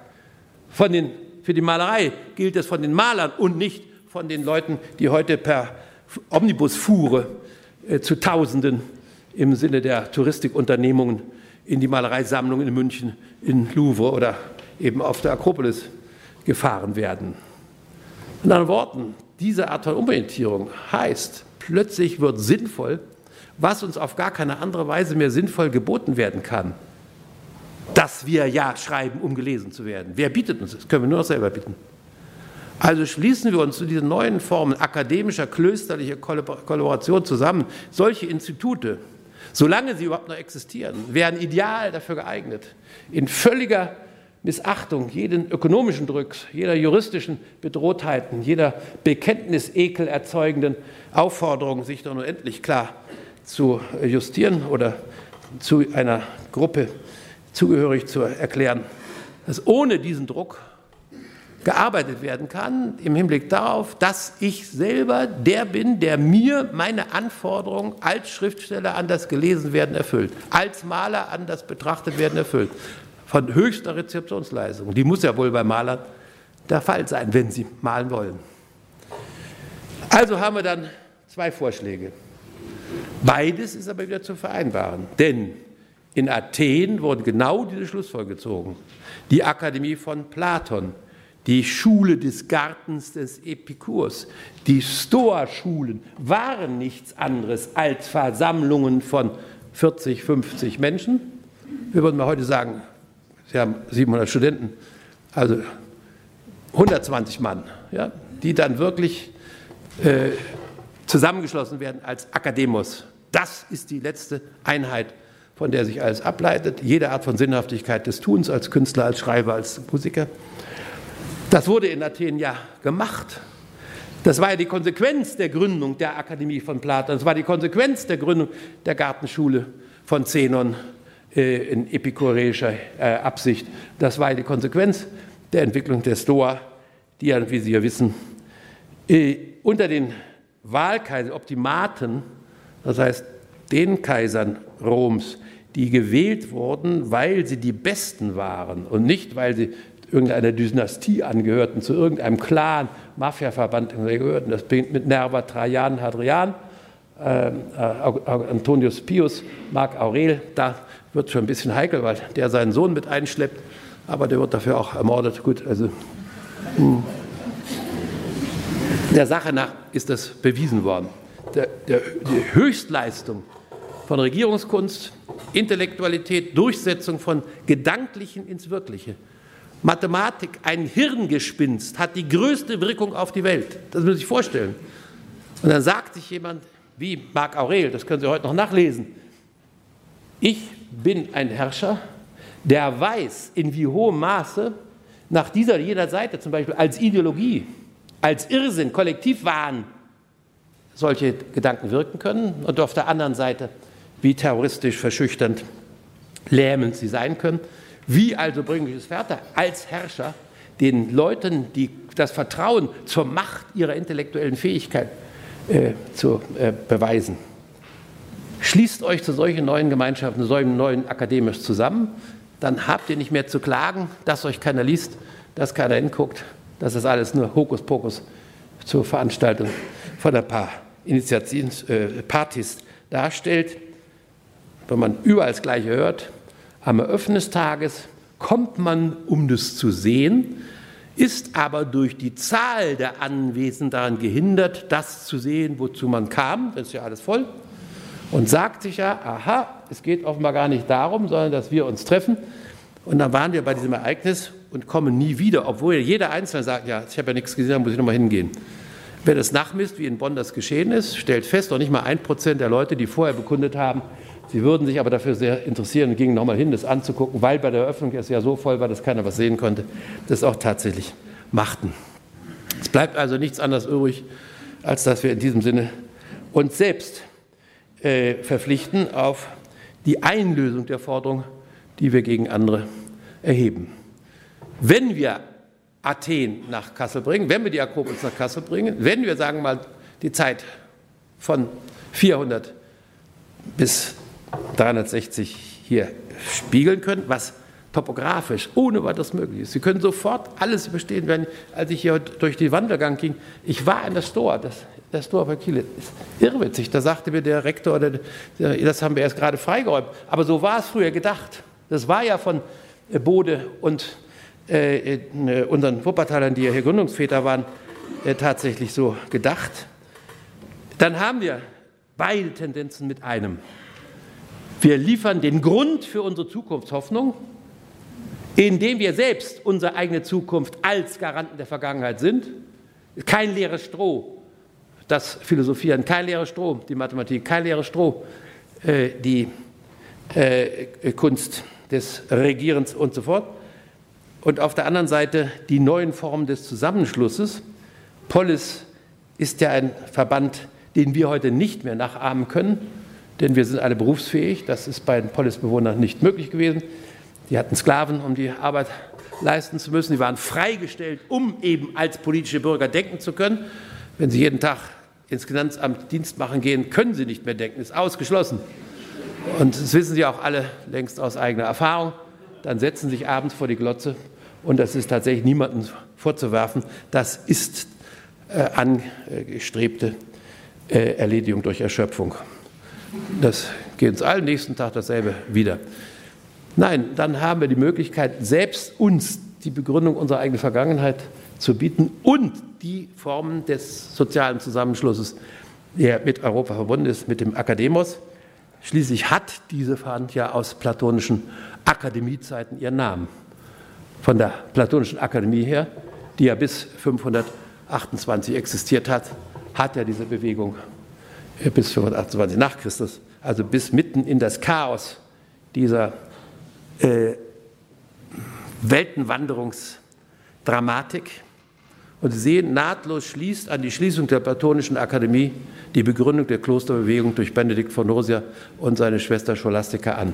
Eigentlich sogar jahreszeitlich sozusagen in Anschluss.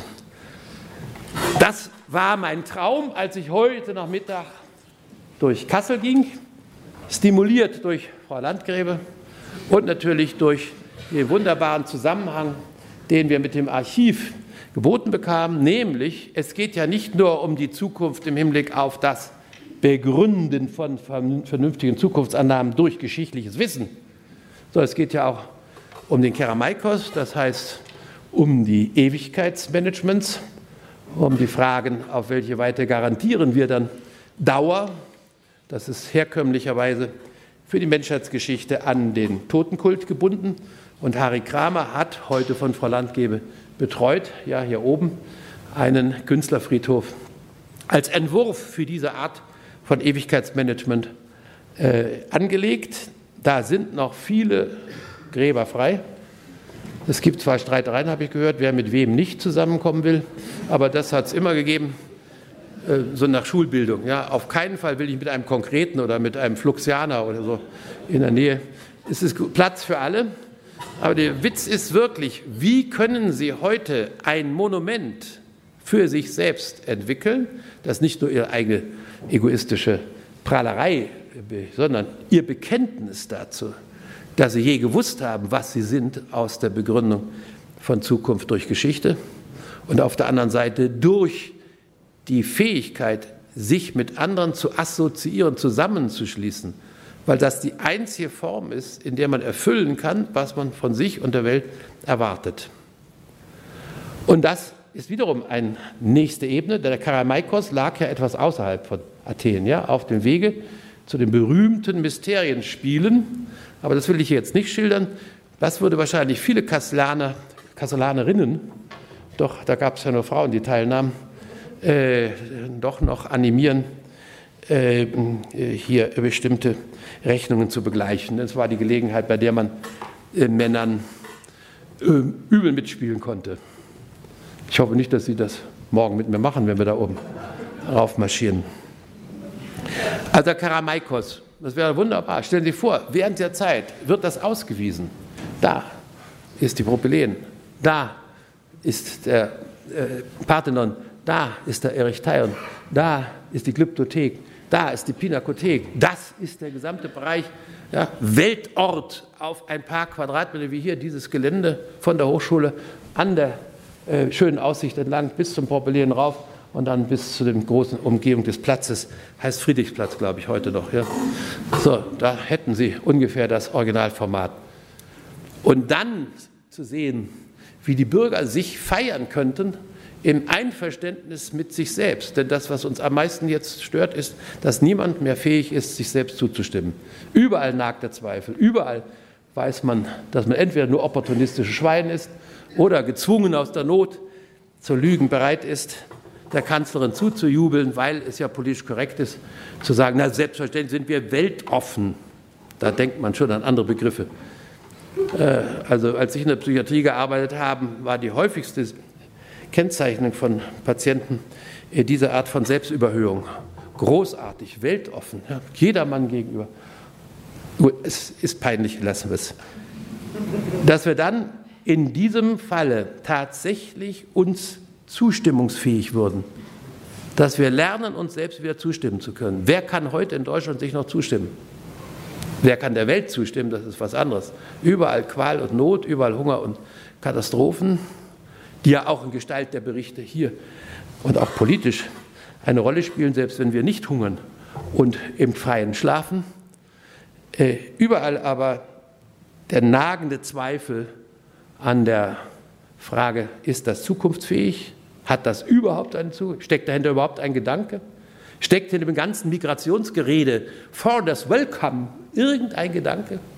Wenn zur gleichen Zeit die UNESCO sagt, es gibt 48, das war vor drei Wochen, 50 vor zwei Wochen, diese Woche 56 Millionen Refugees wollen diese großartigen Herrschaften, die herumkotzen mit weltoffenes Volk. Wir sind ein Integrationsvolk, wir schaffen alles, wie wir den Osten auch schon geschafft haben. Wollen wir dir etwa sagen, kommet her, 48, 50, 56 Millionen? Da kann niemand mehr sich zustimmen, denn alles, was wir daherreden, ist völlig bodenlos, völlig unüberlegt, kein Gedanke dahinter, kein Konzept, keine Rechten, nichts, alles Geschwafel.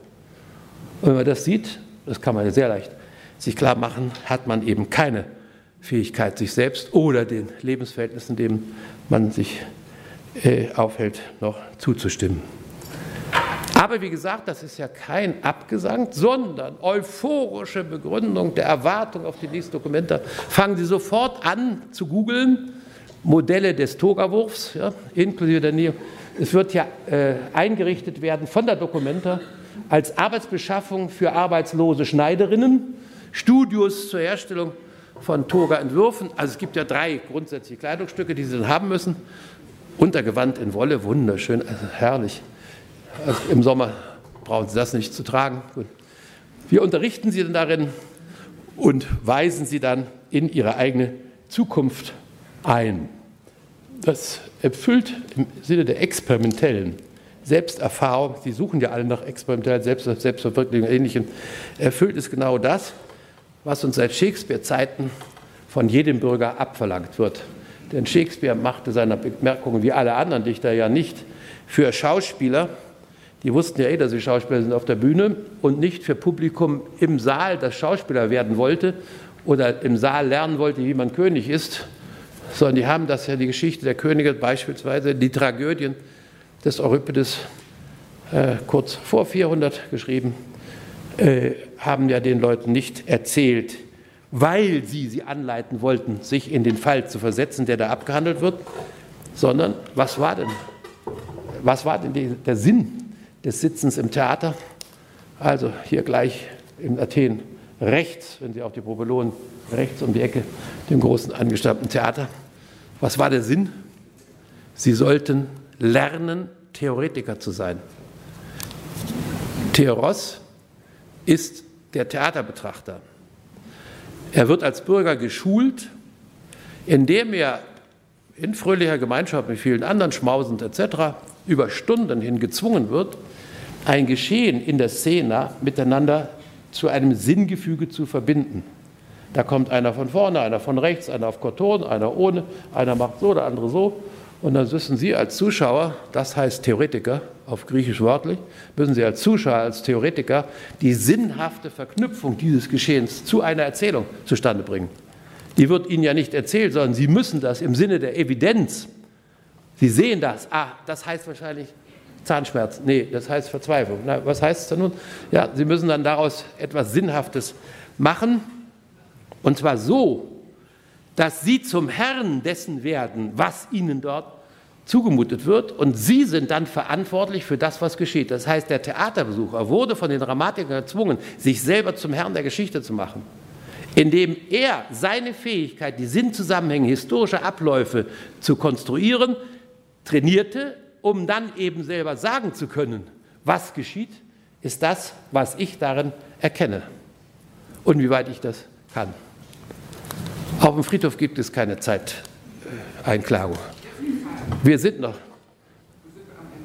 Na gut, Sie sind die Chefin. Ich beuge mich natürlich.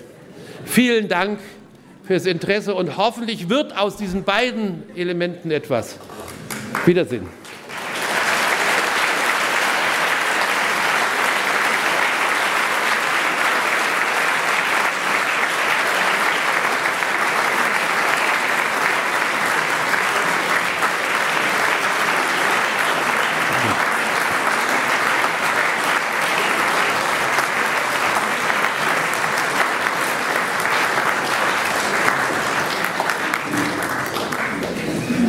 Wird gerade angemahnt, wir sollten äh, wenigstens der Höflichkeit fragen, hat jemand eine dringende Nachfrage?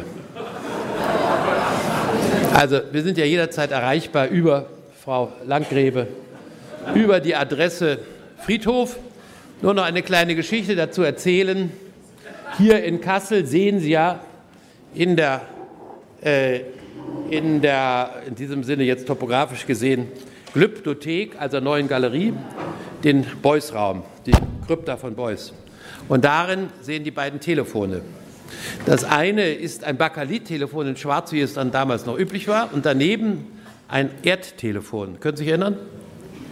Ich hatte nämlich fünf Jahre früher tatsächlich am Frankfurter Friedhof, und das gibt es bei Ihnen bisher noch nicht, eine Telefonnummer für mein Grab beantragt, die tatsächlich funktioniert, die wurde geschaltet. Insofern ist das Beusche Erdtelefon natürlich ein Reflex auf genau diese Herausforderung, ja, wie man denn nach unten kommuniziert. Und Fostel hat das anthropologisch gemacht. Wir arbeiteten ja immer drei Versionen von jedem Thema aus. Der hat dann den großen Knochen eines Rinderschenkels genommen und hat den als Hörer besprochen, um mit den Göttern zu telefonieren. Und da noch meinen beiden Freunden, wir hatten jetzt ja die große Ausstellung Bock, Preuß, Vostell im ZKM für ein halbes Jahr, äh, dass man dann tatsächlich etwas Praktisches lernt, so wie sie sich lernen, einlernen müssen jetzt in die Rolle, ich bin ein Bürger äh, Athens um 400 meinetwegen, und begründe damit alles, was in Zukunft aus dem heute hier in Athen 400, 300 verhandelten Sachverhalten im Jahre 2014 in Kassel sich ereignen wird. alles, die gesamte Begriffslandschaft, alles wird ja da geboren. Wie verhalte ich mich im Hinblick darauf? Und zwar mit der Frage, wie ist Kommunikation überhaupt möglich über einen solchen abstrakten Zeitraum wie Jahrhunderte oder Jahrtausende? Sie wissen ja, ich bin seit 87 in einer amerikanischen Kommission gewesen, äh, die den Auftrag hatte, äh, Endlagerungsstätten für atomar strahlenden Müll so zu sichern, dass in 300 Jahren, 3000 Jahren, 30.000 Jahren und 50.000 Jahren die dann Lebenden wissen, worum es sich hier handelt. Das ist ein aus logischen Gründen prinzipiell unmögliches Unterfangen. Äh, das hatten wir aber vorher schon untersucht und das hat unüberbietbar fantastisch Beuys ausgedrückt. Auch das gibt es hier als Teil seiner Inszenierung. Wenn ich mit einem Tier kommuniziere, dann ist es, als ob ich mich an die Götter wendete, als Bemühen, in einer ganz anderen Welt mich zu orientieren, von der ich nichts verstehen kann. Und das ist natürlich der Sinn von Kommunikation, nämlich sich in der Welt zurechtzufinden, ohne irgendetwas verstehen zu können. Ja, das hat die Natur so eingerichtet. Wir können nicht warten, bis wir die Bedingungen der Möglichkeit des Lebens verstanden haben. Wir müssen immer schon leben, ohne zu verstehen. Und das heißt zu kommunizieren. Daraus ergibt sich, wenn das Vertrauen einer Regierung zu den Regierten, der Banker zu ihren Kunden zerstört ist, gibt es keine Kommunikation mehr. Denn die Basis der Kommunikation ohne Verstehen ist ja das Vertrauen. Und so etwas wie die jetzt seit 2007 laufende äh, kriminelle Organisation der Erledigung von kriminellen Intentionen, legaler Kriminalität. Und Sie wissen, ein Mafiahaufen unterscheidet sich von einer Regierung nur dadurch, dass sie zwar beides selber machen, aber das, was die Regierung macht, ist legal und was die Mafia macht, ist illegal. Dass unter diesen Voraussetzungen klar wird, wie wir unser Weltverhältnis auch zueinander entwickeln müssen, gerade wenn wir mehr und mehr feststellen, dass wir nichts von dem verstehen, was unser Leben wirklich bestimmt. Wir verstehen nichts von Elektronenfluss, wenn wir Schalter anmachen, nichts vom Auto, Automotor. Wenn wir den ganzen Tag von morgens bis abends sind wir ohne Möglichkeit zu verstehen, was wir tun. Aber wir müssen es ja tun, wir müssen ja leben. Und dieses Phänomen, Kommunikation ohne Verstehen, ist das, was im Wesentlichen von den Künstlern und Wissenschaftlern betrieben wird. Oder, wie Beuys gesagt hat, von denen, die mit Tieren kommunizieren um zu wissen, wie es wäre, wenn man sich auf die Götter einlässt, ohne von ihnen etwas zu verstehen. Weswegen ich mit den Moslems Schwierigkeiten habe, denn deren Tierlebe ist nicht sehr ausgeprägt. Mit Hindus ja, mit Buddhisten auch. Vor allem mit Kasseler Hundehaltern könnte ich mich sofort gut verständigen. Das sind nämlich Götterbesitzer. Danke. Hier mitnehmen.